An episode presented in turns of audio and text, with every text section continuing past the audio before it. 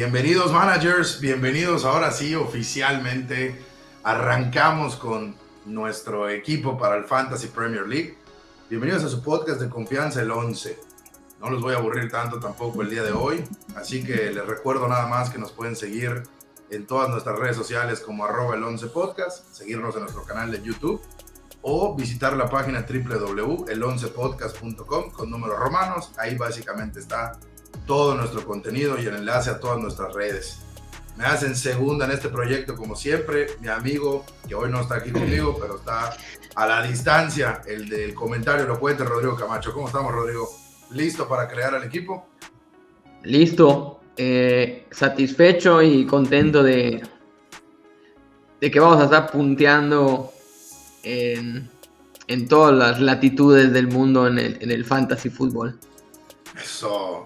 Me acompaña también Diego Martínez, el, mi amigo, el de los datos oportunos. ¿Cómo estamos, Diego? Bien, bien, amigos. ¿Cómo están? Buenas noches.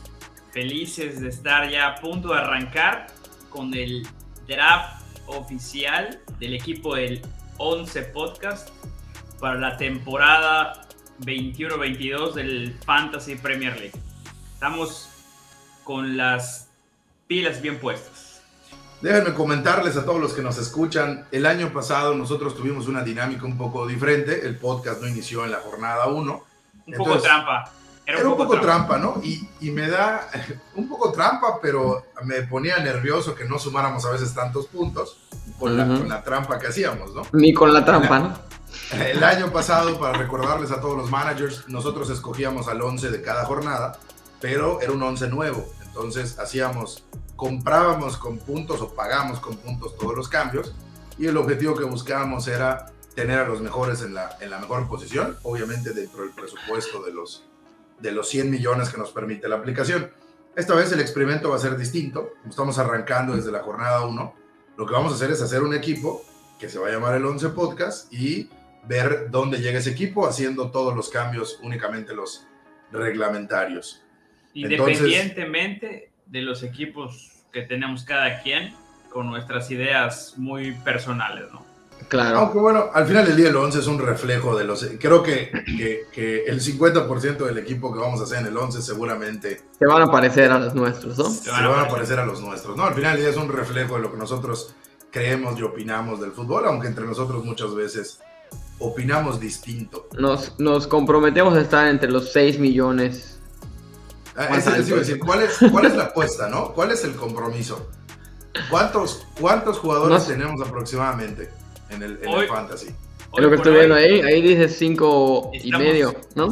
Cerca de los 5 millones 500 mil managers inscritos ya, ya en la aplicación. Digo, yo creo que difícilmente alguien se va a escribir entre oye y, y estamos escasas 15, eh, 14 horas de que arranque la Premier, ¿no? Yo estoy contento simplemente porque arrancó la Premier, porque mañana hay fútbol y porque vienen 38 semanas de, de tener algo que hacer los fines de semana y de tener algo que degustar, ¿no? En especial porque para nosotros, horario de México, nos tocan los partidos temprano. Entonces, desde temprano nos levantamos los fines de semana a disfrutar de la mejor liga del mundo.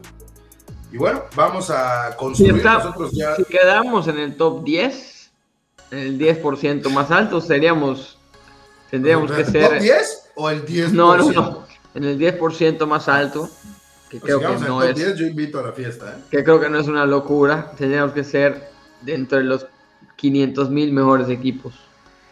¿Esa es la apuesta, Diego? Es poco osado, es poco osado, me falta, o puede, o puede ser un poco más arriesgado, no lo sé. Yo, yo no me arriesgaría tanto. Yo les diría que si tenemos 5 millones, quedar en el, en, el, en el top de un millón. O sea, que el equipo esté. O bueno, ese es el piso. Es un 20%. El techo es, el techo es quedar en los primeros 500 mil. Y el piso es no quedar abajo del millón. Ok. abajo del millón. El piso, el piso significa que no hay tercera temporada. Entonces. hay, que, hay que decirlo. O sea, sería nuestra primera temporada con el proyecto 11 Podcast, empezando desde la jornada 1 con la modalidad como debe de ser, ¿no? Correcto. Perfecto. Así que me parece una buena, un buen target. Entonces ya tenemos la meta. El, el techo, estar dentro de los primeros 500 mil. El piso, no bajar dentro del primer millón. Con eso, si fuéramos managers de verdad, nos despedirían estando abajo del millón. Entonces, pues vamos a empezar con porteros, Diego. Si quieres decirnos cuál es nuestra dupla de porteros y por qué. La elección de porteros fue muy sencilla, pensando en presupuesto, en porteros que tuvieran eh, relativamente jornadas no tan complicadas. Nuestro portero titular va a ser Pickford, con 5 millones de presupuesto, debajo de los Ederson, de los Mendy, de los Martínez, y con un, con un defensa, perdón, portero de cuatro y medio como Robert Sánchez, pensando en que la jornada en la que Pickford tenga un partido complicado entre Sánchez a Tajar. Estoy viendo que entre los dos, perdón, entre los dos porteros eh, tienen, tienen en rojo, digamos que es, el, que es lo que indica el nivel de dificultad alto. Entre los dos, entre las primeras seis jornadas, solo hay dos partidos en rojo para los dos. O sea que son, son calendarios amigables para ambos porteros en un inicio y obviamente por su presupuesto, pues esa es la razón por la que nos decantamos por ellos, ¿no es así? Y realmente hay que decirlo, Pickford puede ser un pick para los managers, no es un portero premium. ¿Por qué digo que no es un portero premium? Porque tenemos a porteros en 6.5 y en 5.5 y hasta 6 millones como Ederson, Allison, eh, Emiliano Martínez, que son porteros más caros, incluso el mismo Nick Pope es un portero más caro.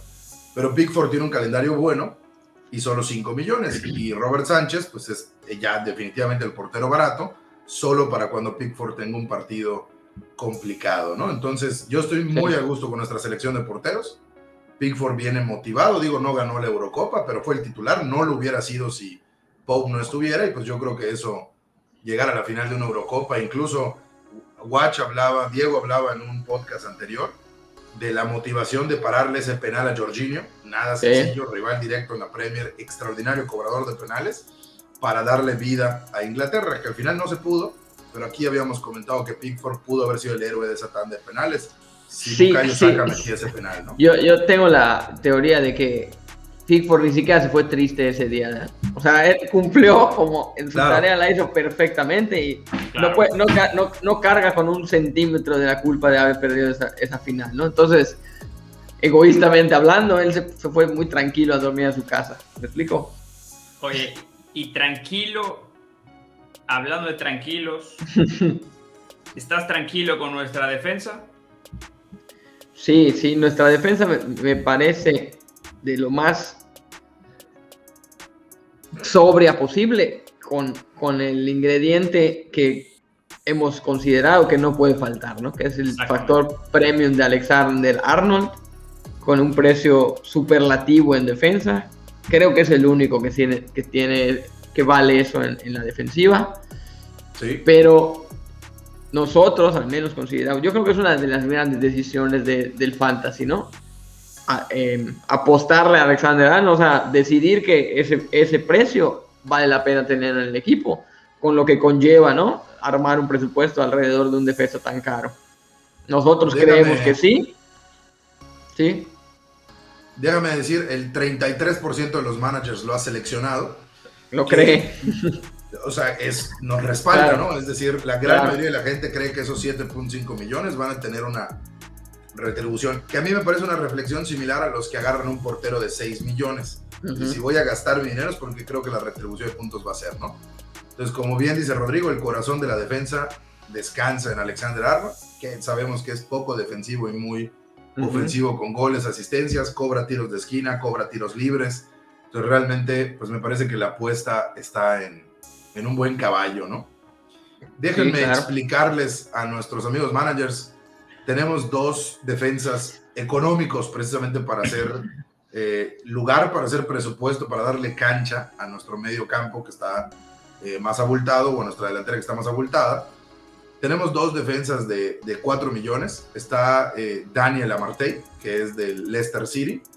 Por una sencilla razón, creo que va a jugar después de la lesión de Fofana. Está lesionado Justin y realmente, pues por está lesionado Evans y está, lesionado. Y, Castañe creo que y, Castañe está en duda, o sea que por poquito entra el aguador. sí, van a tener que echar mano y es un jugador que vale 4 millones. Y para no extenderme, es la misma reflexión de el griego eh, Costas Timixtas, ¿no? Eh, no sé si lo estoy pronunciando bien, pero es Costas, eso sí, sí. Perdón, perdón a nuestros amigos griegos. Perdón a, nuestros, a todos los que nos escuchan en Grecia, discúlpenos, pero allá en las islas, pero Costas Timixtas eh, tiene un presupuesto de 4 millones, no es titular en el Liverpool, no estaba en ningún panorama, sin embargo, con la, elección, la lesión en pretemporada de Andrew Robertson, van a tener que echar mano de, de una posición natural para lo que es el griego jugó el partido de pretemporada y dio asistencias. Y déjenme hacerles un poquito de historia. Él viene del Olympiacos, estuvo en préstamo igual un año en la, en la liga holandesa y no trae malos números en asistencias, casi no es un goleador. Pero vimos que en el partido de pretemporada Klopp le dio mucho protagonismo. Se jugó mucho la pelota en su área, tiró muchos centros, dio asistencia, e incluso le dieron por ahí la confianza de patear un tiro libre. Se estrelló en la barrera, pero te habla de que Klopp lo está poniendo a jugar porque lo va a necesitar. Entonces, con eso ganamos un titular que tiene un calendario tranquilo como el Liverpool. Y, a un buen precio. si no, no, el precio es lo mejor, 4 millones, no hay nada más. Ni el aguador vale 4 millones, ¿no? Sí. Entonces, realmente aquí, pues, nos estamos ganando un titular de un equipo grande por 4 millones. Exactamente. Es correcto. Diego, nuestros dos defensas que quedan, que son, digamos, los de precio medio. No es el premium que nos decía Rodrigo en Alexander Arnold, ni los que valen 4 millones aquí es donde viene a lo mejor una reflexión más. Eh, claro, hay, más, hay más mercado aquí. Y... Los defensas que van a acompañar a Alexander Arnold prácticamente la mayor parte de la temporada, según lo que estamos previendo, son Luke Shaw del Manchester United, que tiene un inicio de temporada bastante amigable, y Kufal, que fue una realidad tanto Shaw como Kufal en la Eurocopa, eh, con puntos en ofensiva, con asistencias, con muchos crosses que dan oportunidad a sumar puntos en ofensiva, ¿no? Los puntos que puedan sumarse en clean sheets, pues serán realmente nuestros bonus en, este apartado. Pero creo que sean eh, en 10.5 millones junto con un defensa en 7.5, una excelente línea de 3 para ser la línea titular del equipo del 11.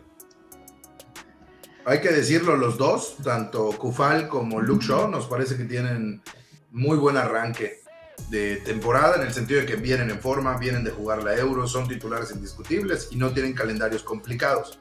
Entonces sus 5.5 y sus 5 millones pues digo, hay mucho, como decía Rodrigo, hay mucho. Y yo lo voy a decir, Rodrigo lo dijo cuando estábamos construyendo el 11 y ahorita que veo nuestro equipo cómo quedó, creo que me duele un poco, espero que no nos estemos equivocando. No tenemos a nadie en Manchester City, ni en portería, ni en defensa, ¿no? Entonces espero, espero que no estemos desviando la flecha por allá, a lo mejor Cancelo, Díaz, pero hay que decirlo, son, tienen un presupuesto más caro, ¿no? Y la realidad un presupuesto es más caro son de 6 millones los dos. Entonces, si le vamos a invertir dinero a uno, pues preferimos a mediocampistas, ¿no? Entonces, ellos conforman la línea 4 del 11, eh, del Leicester eh, Amarty, Alexander Arnold, el griego Costas, Luke Shaw y Kufal. Son la línea de 5. Y bueno, aquí estábamos nosotros pensando para la semana 1 jugar únicamente con Alexander Arnold, el griego Costas y Luke Shaw, porque si no llega a jugar eh, Costas el partido, pues entraría de cambio Cufal, ¿no? A fuerzas, acuérdense que si juegan con línea de tres, no importa en qué orden lo tengas en tu banca, tienen que entrar un defensa. Entonces estamos poniendo el que puede ser que no juegue, porque pues entonces eso nos daría el cambio automático sin problemas. Y bueno, Rodrigo, vamos a pasar al medio campo, que creo que es donde le invertimos más dinero. Aquí está la lana, aquí está la inversión del 11. Sí, sin duda, y creo que acá está el, bueno, no, lo he dicho en otros, en, otros rubros, así que ahora me estoy convencido de que cada decisión es importante, pero creo que en el medio campo hay muchas opciones, ¿no? La mayoría de los goles y las asistencias pasan por acá. Entonces, pues nosotros nos decantamos eh, y como mucha gente, ahorita no estoy viendo, no, sé si ustedes tienen el, cuánta gente, bueno, aquí estoy viendo, tiene 20. Jack Grealish, nos decantamos por Jack Grealish, que tiene un precio, la verdad, me parece bastante razonable para lo que se espera de él y para el tipo de jugador que es. Fue el segundo lugar de asistencias la temporada pasada. Ya hemos dicho en, en, podcasts anteriores, fue el segundo lugar de asistencias jugando 10 partidos menos. Jugando 10 partidos menos y que todavía tenga un, precio de 8, de 8 millones, pues parece bastante razonable. Que, está llegando un sistema de Guardiola donde no está Kevin De Bruyne por lo menos un mes. Y Grealish viene de jugar la Euro, viene en forma. parecía que no sabíamos cómo iba a estar después de su lesión, que no le permitió jugar al final de la temporada, pero nos quedó claro que está en forma en la, en la Eurocopa. ¿no? Yo creo que mientras no esté Kevin De Bruyne, supongo que la idea de Guardiola es que jueguen juntos, pero mientras no esté Kevin De Bruyne, va a suplir, o sea, va a hacer las veces de Kevin De Bruyne, ¿no? Claro, entonces, siendo un futbolista más determinante en el Manchester City como era Kevin De Bruyne, pues creo que va a, ver, va a tener muchas oportunidades de dar asistencias y de meter goles ya Grealish, ¿no? ¿no? ¿Algo más de Grealish, Diego? No, me parece muy bien. De hecho, creo que en 8 millones prácticamente repite el precio que tenía con el Aston Villa. Y con el Manchester City me parecería un jugador infravalorado, ¿no? O sea, compartiendo precio con Foden, teniendo mucho más potencial de sumar que el mismo Foden en esta temporada. Creo que es una, una, excelente decisión. Entonces, estoy muy cómodo con, con él para mantenerlo fijo durante prácticamente toda la temporada. ¿Quieres ir con el siguiente? Adelante, Diego. El siguiente sería Mason Mount que a pesar de que el Chelsea es una gran incógnita para lo que va a ser la temporada que, pues, se avecina, con todas las incursiones, con los cambios que pueden haber, creo que Mason Mount eh, demostró el año pasado que es un jugador clave para cualquier esquema táctico y que a final de cuentas es un jugador que es determinante en el último tercio del área. Entonces, a 7.5, todavía 5.5 millones más barato que Grealish. Creo que es de las mejores opciones que hay en el, en el mercado, en el equipo del Chelsea, ¿no? Sí, aparte, hay, que decirlo que nosotros cerramos, como dato curioso, fue nuestro último pick a la hora de armar el equipo ya habíamos construido gran parte del equipo y nos quedan 7.5 millones justamente para, para un mediocampista. Y sin duda la opción de Mount fue la que más nos cerró, ¿no? A, los tres. Porque, pues eso, ¿no? Es un fijo, digamos que es de los más... Puede ser el mediocampista que más juega junto con Jorginho y Kanté. Digamos, con Jorginho en realidad ni siquiera Kanté. De los que de los que no suele mover Tuchel, ¿no? Mount es un, fijo del, como del, esquema de, de, Tuchel y pues nada, no me parece, como ya dijiste, una muy buena opción. Después tenemos a Rafinha. Adelante, Rodrigo, te la dejo porque tú eres el experto en el Leeds United. Sí, sí, Rafinha, que... Pues... Voy a hacerte una pregunta porque Rafinha debe tener un ownership, perdón que no lo traigo aquí, pero Rafinha debe tener un ownership, si alguno tiene el dato, bastante grande. Sí, por supuesto. Que, yo creo que no responde necesariamente al precio. O sea, es un jugador en nuestros drafts. Nosotros ya hicimos dos veces una moneda del draft.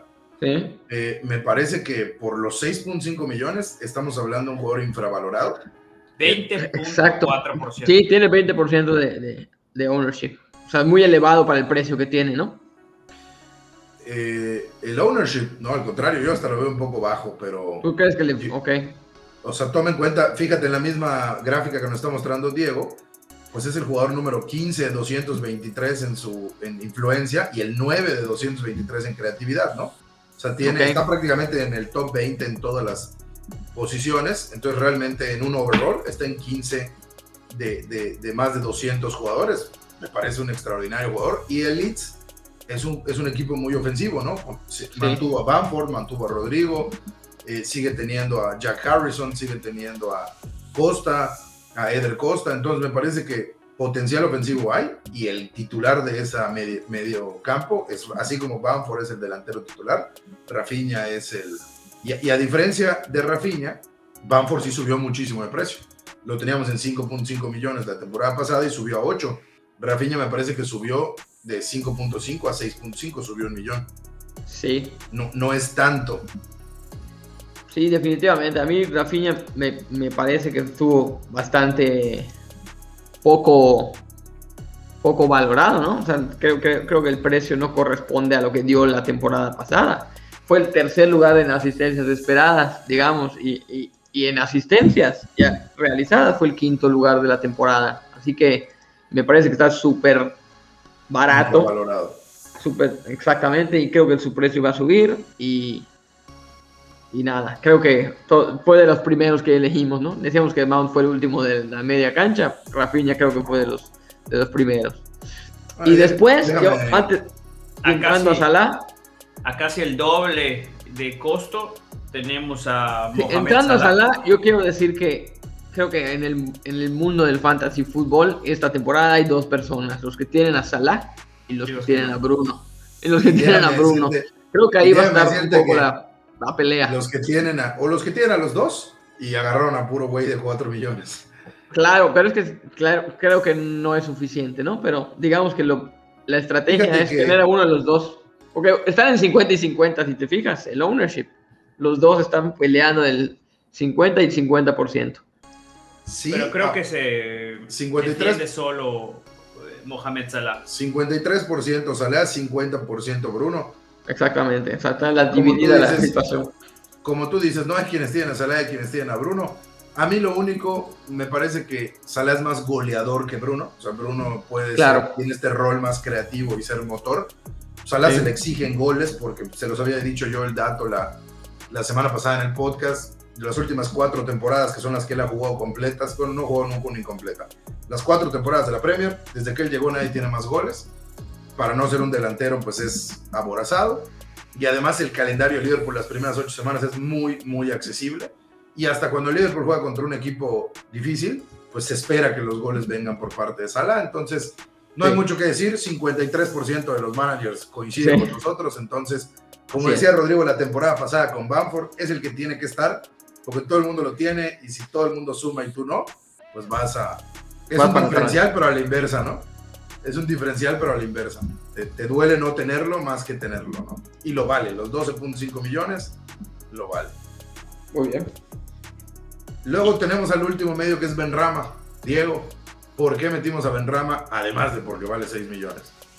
Benrama, yo creo que el, el análisis de Benrama es al salir Lingard queda una posición o un espacio en el West Ham que alguien tiene que llenar. Sabemos que está Miquel Antonio, que está Bowen, que está el mismo Susek, que fue una gran revelación la temporada pasada. Pero creo que a 6 millones, eh, jugando una posición adelantada, muy creativo, con mucho drible, eh, un jugador que, nos gusta mucho a los que somos fans de, del juego Yogo Bonito, es una gran opción. Benrama al mismo precio que Harrison, teniendo ya a Rafinha en el equipo, creo que puede ser una gran opción para robar puntos en los goles de Miquel Antonio. Y el calendario también del West Ham es muy amigable, sobre todo al principio de la temporada.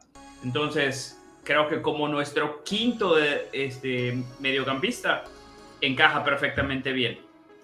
Nada más a mí me gustaría agregar de Benrama para no extenderme. Benrama cuando llegó eh, empezó costando 5 millones la temporada pasada y terminó costando 5.9 de manera congruente. Nuestros amigos de la aplicación de la Premier eh, nos lo ponen en 6 millones, ¿no? Es decir, terminó la temporada en 5.9 y ahora está en 6 millones. Entonces es un jugador que nunca se ha depreciado y al contrario puede terminar esta temporada valiendo hasta 6.5, que sería dar el siguiente escalón a esos mediocampistas como Harrison o como Rafinha, ¿no? O sea, su tendencia, digamos, es a la alza. A la alza. Y pues tú mismo, Diego, llévanos a los cañoneros que elegimos para, para, llévanos a los cañoneros y explícale a los managers la estrategia que, que tenemos de por qué estos cañoneros que a lo mejor la gente puede esperar de por qué no está Harry King, por qué no está eh, Firmino, Cavani o nombres a lo mejor un poco más asentados. La, la, estrategia es clara, ¿no? Y creo que un día después de la corona de supercampeón de Europa del Chelsea, se anuncia el fichaje de Romelu Lukaku. Vuelve a casa a 11 millones y medio. Creo que va a ser el delantero con mayor. 11 millones y medio en el Fantasy, porque al Chelsea Ah, le no, costó no. 100. Oye, los millones que hayan pagado por él, a nosotros no, no nos interesan. Lo que nos interesa es lo que cuesta para tenerlo en nuestro equipo. Entonces, a 11.5 millones, estando debajo del costo de Harry Kane, hace a Lukaku la mejor opción en delantera de toda la temporada. Obviamente, sabemos que acaba de llegar, no va a jugar la primera jornada, tal vez la segunda jornada tampoco la juegue. Estamos pensando en que tiene que entrar entre la 3 y la 4. Para ese cambio necesitamos a un delantero que esté más o menos en ese rango de presupuesto, que únicamente podría ser Harry Kane, Bardi o el mismo Aubameyang. Aubameyang tiene una jornada relativamente sencilla o cómoda en la primera eh, fecha contra el Brentford y decidimos que va a ser nuestro pick para esa primera jornada con la intención de cambiarlo por Lukaku. Ahora, los que lo van a acompañar va a ser un poco más difícil cambiarlos en el resto sí. de la temporada. Porque sí. va a estar el, el, el, las necesidades del, del, equipo van a estar en otras líneas. Así que, Camacho, tú dinos quiénes van a acompañar a Bomeyang. Tenemos a el recién ascendido Iván Tony, que 30, y 30% de, la, de las personas lo tienen. Es una persona, es un futbolista que tiene obviamente mucha, mucho hype, es la manera correcta. O sea, en español no me salió, disculpen. Hay muchas, hay muchas expectativas en, en este jugador por, por los números que dio la temporada pasada en el Championship. Sabemos que muchas veces no necesariamente se, se, se, se repiten en Premier League, pero a, en este momento la gente está entusiasmada, ¿no? Los managers estamos entusiasmados por lo que puede hacer este, este futbolista. Obviamente su precio es sumamente atractivo en 6.5, así que pues muchos estamos tomando ese, ese riesgo, ¿no? De, veremos cómo les, les, le va en la temporada para ver si ajustamos o si, de, o si nuestra apuesta en un inicio empieza a dar dividendos, ¿no? Eh, no sé, algo más que quieran decir de este Tony. Pues es, es una prácticamente un tercio de la gente lo tiene. Uh -huh. Me parece que entre él y Troy Deeney son las apuestas de bueno y Timo Pukki son como que los tres nueves recién ascendidos del Watford, del Brentford y del Norwich y pues todos sí. vienen con un valor bajo. A lo mejor eh, Iván Tony es el único que es una apuesta porque Dini y Pukki ya han jugado en la Premier League en anteriores ocasiones, ¿no? Entonces, sí. tú dijiste algo en el podcast que me lo vendiste la semana pasada. Él se, o sea, el Brentford es, los tres pusimos al Brentford en el descenso. No, creo que yo no, perdón. Yo puse a Watford, Norwich y, y Brighton. Sí. Pero es la oportunidad de Iván Tony de quedarse en la Premier League, ya sea con el Brentford o con cualquier otro equipo, porque tiene una carta económica. Si cualquier otro equipo que lo quiera comprar, se puede vender por menos de 15, 14 millones a cualquier otro equipo de la Premier sí. o incluso inflarse y valer 30 millones si lo va a comprar uno grande, pero eh, me parece que digo, habiendo delanteros eh, como Alexander Lacazette, habiendo delanteros como Tammy Abraham, en la sí. temporada pasada Oliver Giroud, son delanteros caros, pero que sabemos que no van a meter muchos goles en la temporada. Entonces, sí. Iván Tony, no sabemos si va a meter muchos o no, la gente espera que sí, está, como tú dices, tiene las expectativas muy altas, pues hay que subirnos ese barco, ¿no? Porque si empieza a meter goles, se empieza a apreciar su valor y cuando lo vendamos, si es que lo vendemos, eh, pues entonces nos puede dar más presupuesto para los cambios que queremos hacer, ¿no? De acuerdo. Claro. Y pues el último delantero para la triplete de cañoneros es uno de los favoritos de Diego y me parece que además Rodrigo también lo tiene eh, en mucha estima, es Kelechi Lenacho del Leicester City. Es un jugador que empezó valiendo la temporada pasada 6 millones y terminó valiendo 6.2 millones, ¿no? Sé que no suena mucho, pero hay que recordar que tuvo muy pocos minutos. En promedio jugó 18 partidos, que fueron prácticamente los últimos de la temporada, 1.452 minutos, y logró sumar 110 puntos, metiendo 12 goles y 2 asistencias, ¿no? Entonces, me parece a mí 12 goles. Hay, hay delanteros que no lo hicieron en toda la temporada y él en la segunda mitad de la temporada se los aventó junto con dos asistencias. Y acá hay un tema importante.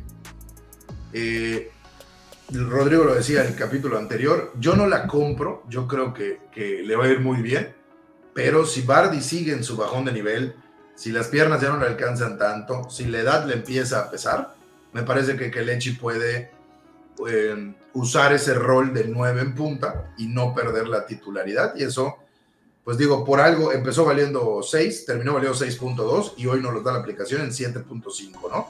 Algo saben nuestros amigos de que deben, deben haber varios actuarios aquí metidos, pero me parece que Ilenacho es una buena opción y sobre todo cuando lo vendamos, o sea, porque tampoco es un delantero que vayamos a tener toda la temporada si no arranca de titular o de goleador, pero nos va a dar 7.5, es un presupuesto que nos permite cambiarlo por otro jugador y agarrar un delantero más barato como Troy Dini o Timo Pukki.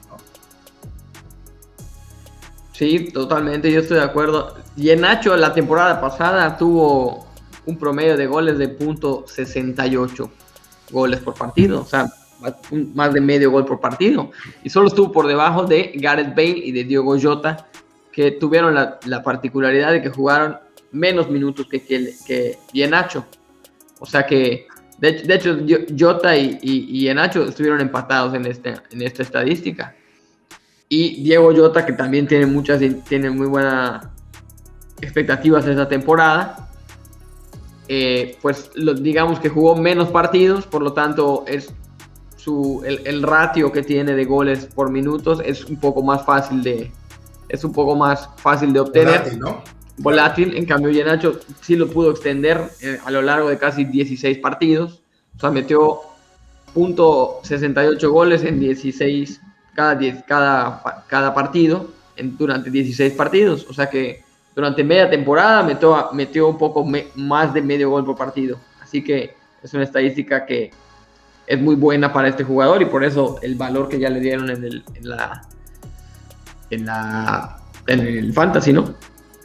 Y no solo eso, que además me parece que el Leicester, y yo saben ustedes que yo no soy fanático de Brendan Rodgers, creo que le tengo resentimiento por su paso en Liverpool, pero eh, han tenido, llevan dos copas, o sea, parece que no, pero el Leicester eh, levantó dos trofeos, son los campeones de copa y los campeones de, de la Community Shield, ¿no? Los dos partidos nada sencillos contra el Manchester City de Pep Guardiola, y en los dos ha estado participativo, no necesariamente con goles, y Lenacho, pero no se ha achicado. Y ojo, el Manchester City es eh, su ex equipo, ¿no? Entonces, También. pues no se, no agachó la cabeza y, pues levantó los dos trofeos, los dos quitándoselos nada más y nada menos que al campeón de la Premier, ¿no? Penal y lo cobra el Genacho y se corona con el Community Shield, ¿no? Así es. El, el, penal. Ese, ese cambio Bardi por Daka y los penales son los cobra ya Nacho. Entonces es un gran plus también. Pues aquí está, aquí está el 11 con el que vamos a arrancar. Esperemos nosotros, en especial le tenemos mucho fe a nuestro defensa y medio campo. Eh, ya escucharon, en la delantera estamos pensando, creo que todos lo están pensando, apenas Lukaku entre en ritmo y decía Diego, esperando que no suba su valor en las primeras dos, tres semanas, pues agarrar el, el cambio, ¿no? Eh, no estamos utilizando, no vamos a, estamos pensando en utilizar ningún boost para esta primera semana. Y pues nos falta capitán y vicecapitán. Eh, es verdad. Mi propuesta de capitán, no sé si van a coincidir, por lo menos para esta primera semana es Salah. Eh, arrancan contra Norwich, no arrancan en Anfield, eh, pero me parece que pues Salah está descansado, lleva, no han dejado de subir fotos de sus vacaciones, así que pues está descansado, está en plena forma física, evidentemente va a ser un titular y sobre todo pues ya queremos que empiece a desquitar los 12.5 millones que le estamos invirtiendo, ¿no? Sí, yo estoy de acuerdo. recordando que, la temporada, recordando que la temporada pasada igual inició metiendo goles, o sea que suele tener inicios fuertes, rápidos y fuertes. De hecho, las, cuatro temporadas en las que ha jugado, solo en, el primer partido, o sea, solo en su debut con el Liverpool oficial, no metió gol. Los otros tres arranques ha metido. Eh, le tocó, me parece, eh, eh, la, temporada pasada fue contra el Leeds United el arranque, metió un gol, el cuarto de hecho de Liverpool. Contra el Norwich metió el primero hace dos temporadas y contra el Arsenal metió el, primer, el segundo gol de Liverpool hace tres temporadas. Creo que solo la primera vez que debutó y la verdad es que no sabría decirte si fue titular, no me acuerdo del partido, pero hace poco vi el dato, ¿no? O sea, de sus primeros partidos de temporada anotó en 3 de 4. Claro. Yo creo que ahí no hay duda. Salah capitán y la vicecapitanía, que realmente es nada más por decir, yo creo que iría con Abomeyang, simplemente por ser eh, de los más caros, que tienen un partido relativamente fácil contra el Brentford y pues a ver qué pasa, ¿no? Pero la realidad es que el que va a sumar va a ser Mohamed Salah y a ver cuántos puntos nos puede regalar para empujar fuerte en esta primera jornada. Pues entonces pusimos nuestra capitanía y vicecapitanía donde pusimos nuestro dinero de fantasy, ¿no? En los dos jugadores más caros que tenemos, me parece. Yo me siento a gusto con ese tema, así que no debemos de tener ningún problema en esta, en esta primera jornada. Y pues por supuesto, Em, hay, un, hay un tema de, todo el mundo tiene su estrategia cuando juega el fantasy, pero pues ya vieron el reto que nosotros nos pusimos, nuestro techo, quedar dentro de los primeros 500 mil jugadores, 500 mil managers, y nuestro piso quedar arriba del millón. Pues no sé si hay algo más que agregar, Diego, Rodrigo, estrategia, recomendación para los managers. Que se echen los partidos, todos los que puedan ver. Todos los que puedan. Pues entonces aquí lo tienen amigos, este es el 11 de la jornada 1, la dinámica va a ser distinta al año pasado, la próxima semana nos vamos a ver con el 11 de la jornada 2, pero jugando ahora sí con todas las reglas que tiene el fantasy para nosotros. Y creemos que va a ser más incluso atractivo para el contenido de este canal porque pues vamos a dar recomendaciones de solo un cambio o ahí les tenemos por ahí unas, ya tenemos pensadas nuestras primeras cuatro jornadas donde no hacer cambios para guardarlos en futuras ocasiones. Incluso ya le echamos el ojo a dónde vamos a usar alguno de los comodines. Les recordamos que nos pueden seguir en todas nuestras redes sociales como arroba el 11 podcast, 11 con números romanos, visitar nuestra página web y sobre todo únanse a la mini liga antes de empezar esta transmisión. Ya teníamos, me parece, 148 managers listos para competir. No, no lo dijimos, pero nos vamos a poner algún reto ahí. En nuestra mini liga en dónde debería de llegar nuestro equipo. Ahí sí deberíamos aspirar a ser. Pues hay que ser campeón. ¿no? no, si vamos a seguir con la misma regla, la regla del 20%, y somos al inicio, ahorita somos 140, pues tendríamos que quedar entre los primeros 15. De acuerdo. Para, para hacer este. Entonces, nuestro techo, los primeros 15, nuestro piso, no abajo del lugar número 30, para estar dentro de ese 20%. Hay mucho vicioso, ¿eh? Sí, de hecho, ahorita como hicimos una transmisión un poco rápida, no hemos mandado saludos, pero a mí sí déjenme agradecerles de manera eh, rápida a todos los managers que, que, repitieron con nosotros, que se unieron desde el proyecto anterior, que éramos apenas 16, 18, y repitieron y ya están los 18 más, pues ya somos 125 personas más allá en el, en el Fantasy, ¿no? Pero a todos los que es su segunda eh, su segunda temporada con nosotros, pues muchísimas gracias. Y sobre todo en nuestras redes sociales nosotros vamos a hacer una dinámica donde cada 10 semanas vamos a hacer un corte de la tabla para ver quiénes son, quién es el mejor lugar de las 10 semanas, de la jornada 1 a la 10, y comunicarnos con él para repartirle un premio, que van a ser unas muy bonitas bufandas que vamos a estar anunciando en nuestras redes sociales. Y ojo, de la semana 11 a la semana 20 Digo, puede ser la misma persona la que gane, pero no es en el acumulado. Es decir, vamos a filtrar de la semana 11 a la semana 20 en esas 10 semanas quién ha sido el mejor en ese periodo de tiempo, porque si alguien se nos va muy para arriba, como dice Diego, hay mucho vicioso, pues no esté ganando él cada, cada 10 semanas que hagamos el corte. Es decir, el corte es quitando las primeras 10 semanas y yendo a las segundas 20 y por supuesto al manager que gane al final de la temporada le mandaremos su respectivo jersey. La descripción de nuestra mini liga está en todas nuestras redes sociales y en esta transmisión y si lo están escuchando en el podcast también en el podcast vamos a estar. Mucho éxito a todos y que siga rodando el balón.